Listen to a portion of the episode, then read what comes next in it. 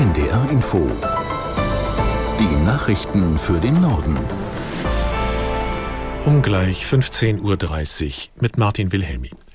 Die Gespräche über eine erneute Feuerpause im Gaza-Krieg stecken nach Angaben Israels in einer Sackgasse. Das Büro von Ministerpräsident Netanyahu erklärte, der Chef des Auslandsgeheimdienstes Mossad sei angewiesen worden, sein Verhandlungsteam zurückzuholen. Die Terrororganisation Hamas habe sich nicht an ihren Teil der Vereinbarung gehalten.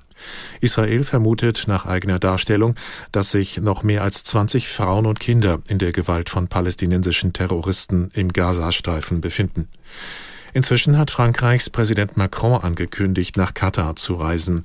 Macron erklärte, er wolle bei den Verhandlungen für eine neue Feuerpause helfen.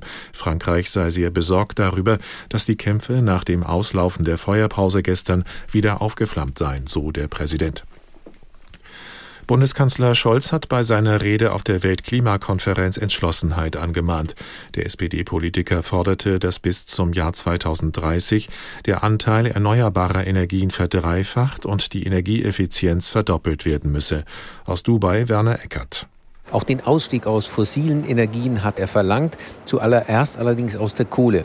Martin Kaiser von Greenpeace verweist darauf, dass Deutschland die entsprechende Forderung einer Staatengruppe für mehr Klimaschutz nicht unterstützt habe. Die Koalition in Berlin konnte sich darauf nicht einigen. Das schade der Glaubwürdigkeit solcher Reden.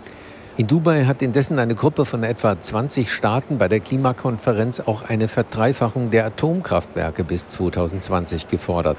Ohne Kernenergie sei Klimaneutralität nicht erreichbar, sagte US-Klimabotschafter John Kerry. Frankreich, Großbritannien, Japan und die Ukraine unterstützen diese Haltung. Russland will die Zahl seiner Soldaten um 15 Prozent erhöhen. Das geht aus einem Dekret hervor, das der russische Präsident Putin bereits unterzeichnet hat. Aus Moskau Björn Blaschke. Mit dieser Verfügung sollen den russischen Streitkräften künftig 2,2 Millionen Menschen angehören, unter ihnen mehr als 1,3 Millionen Soldaten. Das Verteidigungsministerium nannte den Grund für die Aufstockung. Sie erfolge wegen der zunehmenden Bedrohungen, denen Russland ausgesetzt sei, erklärte das Verteidigungsministerium. Wörtlich zitiert, die Erhöhung steht im Zusammenhang mit der Führung der Spezialoperation in der Ukraine und der fortgesetzten Erweiterung der NATO. 15 Prozent mehr Soldaten, das sind etwa 170.000. Zum Vergleich, die Bundeswehr hat insgesamt rund 185.000 ohne Reservisten, die mobilisiert werden könnten. In Deutschland, Österreich und der Schweiz herrscht nach ergiebigem Schneefall Lawinengefahr.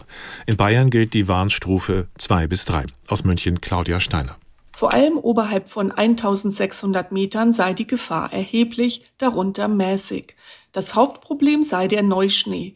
Dieser könne bereits durch einen einzelnen Wintersportler als Schneebrettlawine ausgelöst werden. In Österreich und der Schweiz sollten Tourengeher besonders vorsichtig sein. Dort herrscht örtlich die zweithöchste Lawinenwarnstufe, das ist Stufe 4.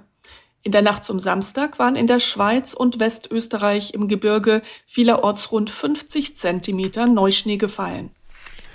Wegen der starken Schneefälle bleibt der Betrieb am Münchner Flughafen bis morgen früh um 6 Uhr eingestellt. Das wirkt sich auch auf andere Flughäfen aus. In Frankfurt am Main kommt es laut Betreiber Fraport zu Verzögerungen.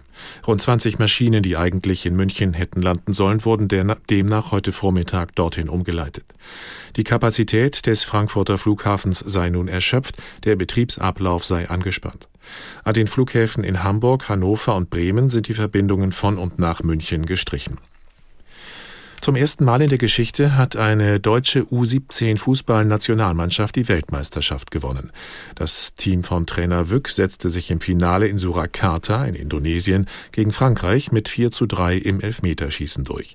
Nach der regulären Spielzeit hatte es 2 zu 2 gestanden. Und das waren die Nachrichten.